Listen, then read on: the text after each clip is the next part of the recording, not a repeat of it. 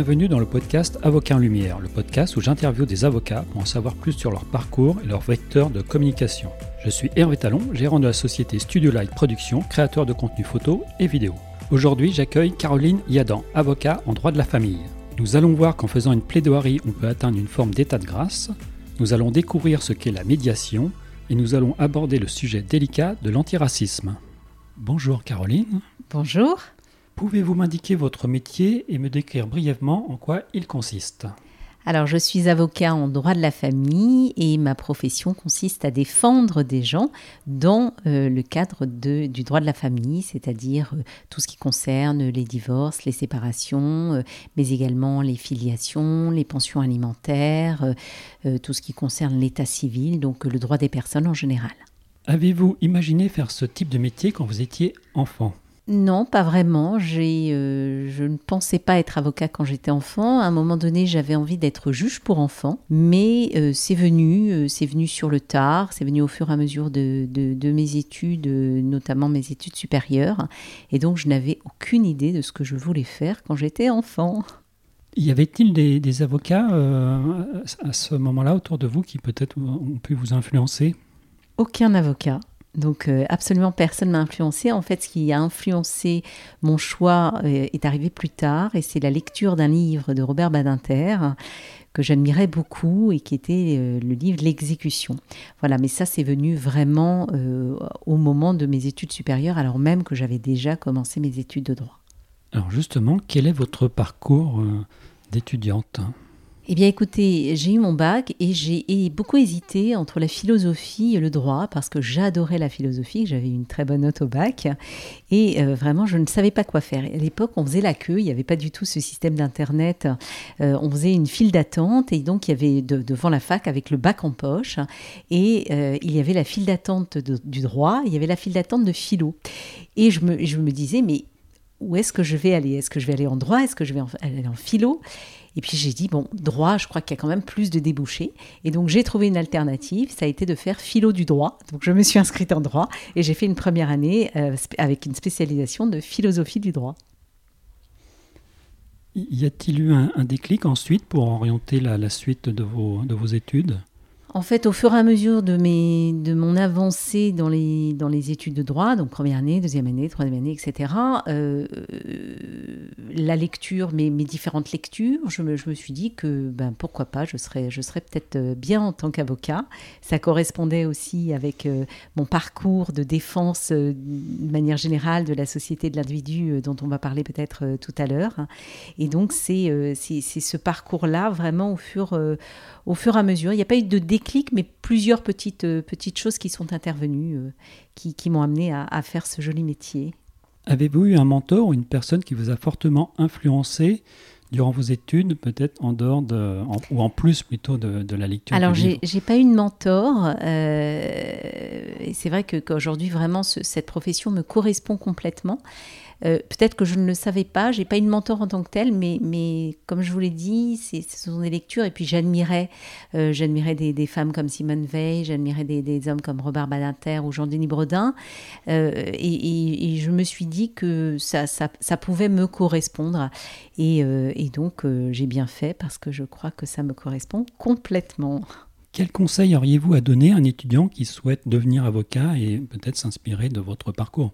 De travailler, voilà, de travailler, euh, vraiment de ne pas avoir peur de travailler parce que c'est la clé de tout. C'est la clé de tout. L'expérience, euh, c'est une chose, mais sans travail, on n'obtient rien. D'abord, on n'obtient pas son, diplôme.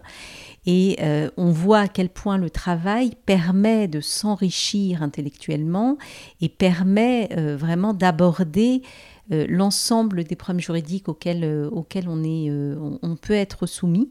Donc c'est d'abord, d'abord et avant tout de ne pas avoir peur de travailler et d'être vraiment dans une régularité en, termes de, en termes de travail. Quel jour avez-vous prêté serment? Quels souvenirs en gardez-vous? Alors j'ai prêté serment en janvier 1993, donc j'étais toute jeune, voilà, j'avais, j'avais quel âge? J'avais 24 ans. Donc voilà. Et c'est un très très très bon souvenir parce que j'avais invité évidemment ma famille, mes amis, mon maître de stage à l'époque et on a prêté serment à la première chambre de la Cour d'appel de Paris. Et ça a, été, ça a été un très beau moment, très émouvant. On disait juste je le jure mais, euh, c'est vraiment un, souvenir. J'ai ressorti il n'y a pas longtemps ma photo de prestation de serment parce que ma belle-fille a également prêté serment il, y a, peu de temps.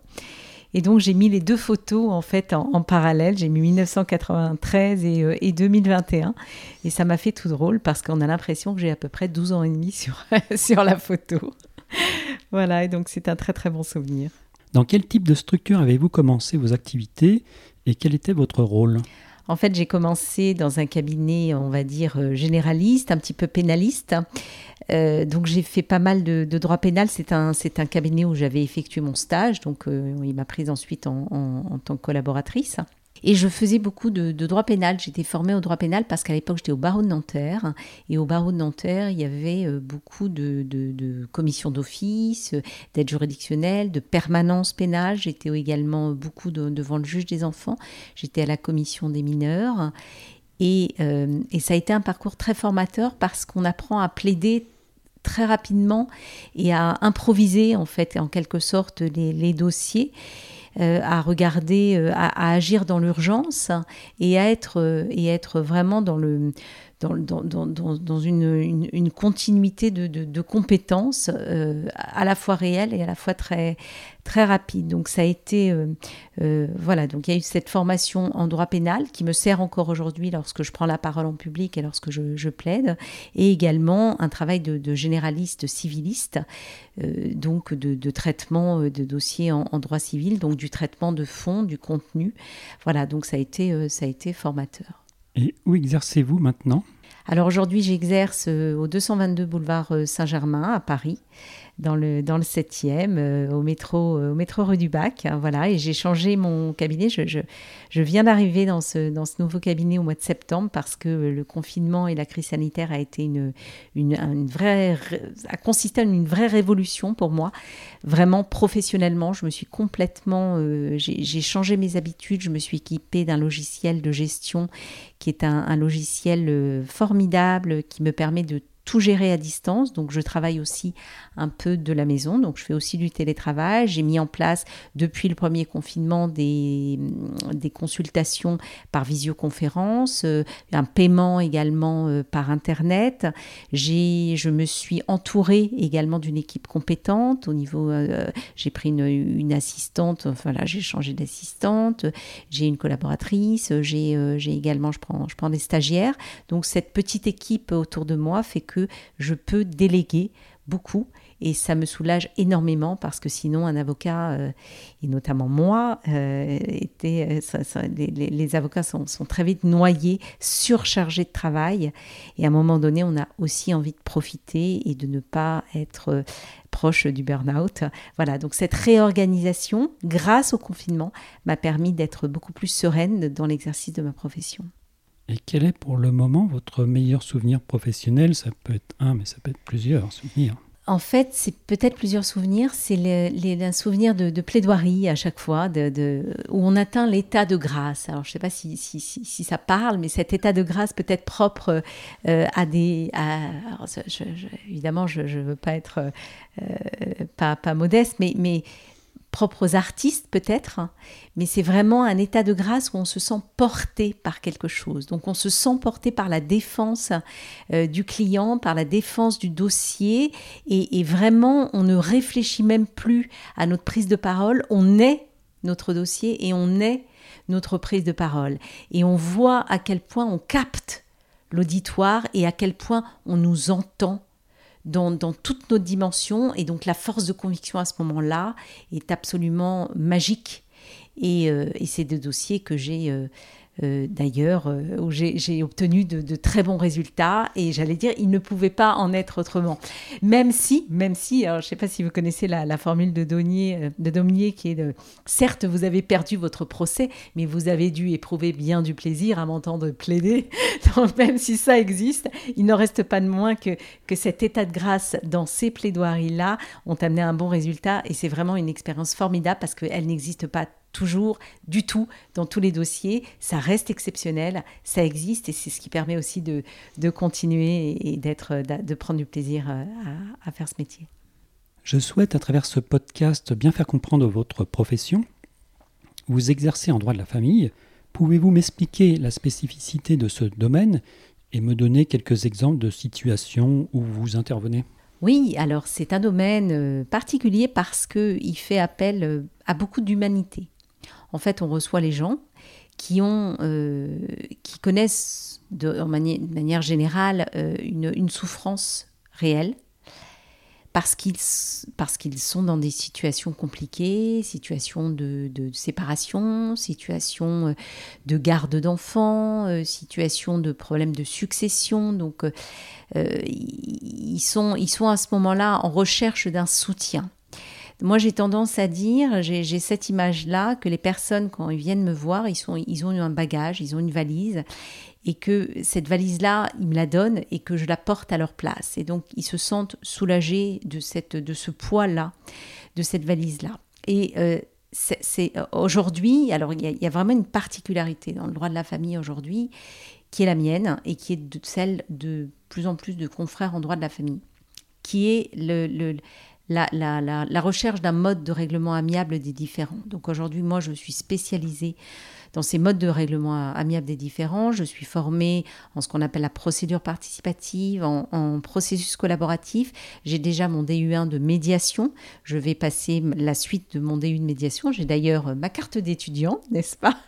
Euh, Et euh, c'est vraiment des outils qui sont donnés à l'avocat pour permettre aux partis de trouver, de trouver eux-mêmes des solutions à leurs difficultés, d'être co-auteurs de solutions qui vont euh, les amener à penser différemment leur dossier, euh, à euh, ne pas être devant un juge qui va les écouter cinq minutes et encore, qui va se pencher sur un dossier qui est forcément, qui a beaucoup de mal à être exhaustif et qui sera forcément euh, beaucoup plus impersonnel et qui amènera à une décision bah, qui plaira pas ou qui satisfera pas au moins l'une des deux parties. Donc plutôt que d'être dans ce combat-là qui n'a plus de sens, euh, sauf évidemment des dossiers, euh, des dossiers particuliers. Donc plutôt d'être dans ce combat-là qui est source de, de, de, perte de temps, de perte d'énergie, de, souffrance, on amène les personnes à réfléchir sur leur situation. Et je fais aujourd'hui, je, je, fais beaucoup de médiation familiale avec des, tiers médiateurs euh, qui permettent de trouver des solutions et d'envisager notamment des divorces par, euh, par consentement mutuel sans passer par la case juge. Donc c'est vraiment aujourd'hui ma, ma manière de travailler le droit de la famille et je trouve que c'est tellement plus serein à la fois pour les clients et à la fois pour l'avocat. Pouvez-vous revenir sur l'aspect médiation et nous expliquer en quoi ça consiste? Oui, bien sûr. En fait, euh, ça existe depuis de longues années. Hein. Le, processus de médiation existe dans différentes matières, que ce soit euh, en droit social, en droit des affaires, enfin, peut intervenir vraiment dans, différents domaines. Euh, et comme, je, comme je vous l'ai dit, ça consiste, en fait, il y a un médiateur, un tiers médiateur qui se réunit avec les, les, parties, donc accompagné ou pas de leur avocat. Et euh, c'est grâce au dialogue et grâce euh, à l'expression des ressentis et à l'écoute de ces ressentis par l'autre et la reformulation notamment et la, volonté commune de trouver une solution, eh bien on va aboutir à ce que cet accord soit trouvé. Donc c'est vraiment quelque chose aujourd'hui euh, qui est de plus en plus usité, notamment grâce à la loi, parce que la loi a intégré en son sein les modes de règlement amiable des différends. Aujourd'hui, lorsqu'on assigne en divorce, il y a une partie qui est, euh, qui est indiquée au début de, de l'assignation sur ce processus de médiation. Lorsqu'on va devant un juge, le juge propose systématiquement en droit de la famille la possibilité, en tout cas, de se renseigner, d'avoir des informations sur, euh, sur cette médiation-là. Et pour l'avocat, d'être formé en médiation, ça permet de bénéficier d'outils très très intéressants euh, pour accompagner justement son client dans ces médiations-là, outre le fait bien sûr que euh, on a à ce moment-là la casquette de médiateur et qu'on peut exercer aussi en tant que médiateur. Donc à ce moment-là, on, aura, on aura sa casquette que de médiateur. On ne sera pas avocat, mais on sera médiateur et on peut euh, envisager même des comédiations avec, euh, avec les avocats. Et donc c'est vraiment euh, quelque chose qui, est, amené à se développer de, de, plus en plus dans, dans la société, dans la loi et dans la pratique judiciaire. Vous avez co-animé récemment un webinaire intitulé Le combat antiraciste dévoyé Pouvez-vous m'indiquer l'origine de ce webinaire ainsi que votre rôle dans sa préparation et son animation? Ah oui, vaste, vaste sujet. Alors, euh, bon, on va commencer par le début. Je suis militante antiraciste de longue date, puisque j'ai commencé mon combat antiraciste à la LICRA euh, J'étais membre de la commission juridique de l'ALECRA pendant, pendant de longues années. Et puis aujourd'hui, je suis responsable du pôle antisémitisme du Cercle de l'ALICRA Réfléchir les droits de l'homme, qui est un think tank, qui est le think tank de l'ALICRA, c'est-à-dire c'est l'outil qui permet de réfléchir euh, aux différents euh, thèmes sociétaux, qui invite des chercheurs, des universitaires, des sociologues, donc des, des, des, des personnes, des intellectuels au sens large euh, qui vont répondre à des entretiens ou qui vont, euh, créer des notes euh, propices à cette réflexion en termes de contenu. Je me penche depuis moi plusieurs années sur un aspect de l'antiracisme qui malheureusement existe depuis quelques années et qui, qui prend de l'ampleur dans la société, c'est euh, ce qu'on appelle, le, on va dire, euh, l'intersectionnalité, le racialisme, l'indigénisme, euh, ce, ce, ce, cet antiracisme qui se dit antiracisme et qui en fait est ce que, ce moi j'appelle un antiraciste dévoyé. Pourquoi? Parce que sous couvert justement d'antiracisme, de, il vient dire que les individus doivent être séparés, donc en fait il prône le séparatisme, et que euh, euh, la société serait divisée en blancs dominants, à opposer aux euh, racisés dominés, et il y aurait une sorte de revanche à prendre sur le blanc dominant. Et à partir de là, il y a une philosophie qui se met en place avec, avec des, différents, euh, des différents outils, euh, qui est par exemple l'écriture inclusive, et, euh, et, et, qui prône les réunions, par exemple les réunions non mixtes, qui est affiliée aussi à un antisémitisme réel. et voilà, donc c'est dans ce cadre-là que j'ai voulu décrypter, parce que c'est vrai que les c'est très peu connu encore aujourd'hui, donc euh, ça nous vient des États-Unis, donc l'origine, l'origine est des États-Unis, et euh, c'est un, c'est un, c'est vraiment une idéologie qui est d'autant plus pervers qu'elle se présente comme une idéologie progressiste, euh, féministe, une idéologie antiraciste, mais qui vient vraiment contrarier et mettre à mal le principe d'universalisme qui nous vient du siècle des Lumières et ce principe d'universalisme-là qui, promet, qui promue les droits de chacun, quelle que soit son origine, quelle que soit sa race, quelle que soit sa couleur, quel que soit son sexe. Euh, voilà, et moi j'estime que la nation, euh, la nation française doit être une nation unique, faite de ces différences. Ce qui nous unit est plus important que ce qui nous sépare. Or, ce principe d'universalisme est vraiment aujourd'hui euh, mis à mal et euh, dévoyé. Donc c'est dans ce cadre-là que j'ai organisé ce, webinaire pour comprendre, pour décrypter. Donc c'était vraiment un décryptage et j'ai invité pour cela des universitaires qui ont fondé euh, ce qu'on appelle l'Observatoire du décolonialisme. Donc il y avait Sami Biazoni, il y avait Jean Slamovitch, il y avait Yana Gridpen et c'était ça, ça, nous a permis vraiment d'y voir, d'y voir plus clair avec les arguments, avec aussi la censure, la censure universitaire, puisqu'il y a beaucoup, cette idéologie-là, elle existe beaucoup à l'université, et il y a beaucoup de professeurs qui sont censurés ou qui s'auto-censurent pour pouvoir avoir, euh, pour, pour, obtenir des postes, etc. Il y, a des, il y a des professeurs qui ne sont plus invités, euh, il y a des, des, des, réunions... Euh, des réunions non mixtes qui sont, qui sont organisées. Et vraiment, voilà, c'est une, c'est une, une, volonté de, de, faire taire aussi, de censurer la parole qui ne serait pas conforme à cette parole de, de, de ce que j'appelle de, manière générale l'antiracisme dévoyé. Mais voilà, c'est de l'idéologie inter, intersectionnelle en fait. Hein. voilà, donc c'était très important pour moi et je veux continuer ça parce que il faut comprendre ce que c'est il faut absolument faire connaître ce combat. Euh, et, c'est pour ça que ma prochaine, ma prochaine conférence, je vais, l'organiser sur le thème de l'écriture inclusive, parce que pareil, l'écriture inclusive, on croit que c'est magnifique, que c'est euh, l'égalité homme-femme, et en fait c'est tout le contraire, puisque c'est vraiment l'outil de prédilection de, euh, cette, de cette idéologie. Suite à une remarque euh, judicieuse euh, de Mantine, une élève avocate qui s'interroge sur son entrée dans la vie active, qui était euh, invitée du podcast il y a quelque temps, elle souhaiterait savoir si vous gérez aisément votre vie professionnelle et votre vie personnelle. Alors en fait, il faudrait savoir si je gère aisément ma vie professionnelle, ma vie militante et ma vie personnelle, parce que j'ai aussi une vie aujourd'hui militante outre le, le, cercle de la LICRA, je suis aussi j'ai je, suis engagée politiquement. Voilà.